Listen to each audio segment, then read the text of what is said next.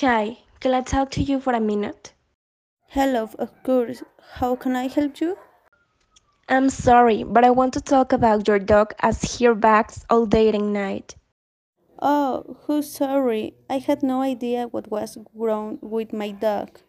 I haven't been able to study well this light wave for this reason, and I need to study for my final exams. I hope and you can understand me, please. Of course, I understand. Do not sorry. I will take my dog for a walk so that it does not case this type of problems and you can study with peace of mind. Sure, don't worry. Thanks. Sorry again. Have a great afternoon. I hope you have a great day.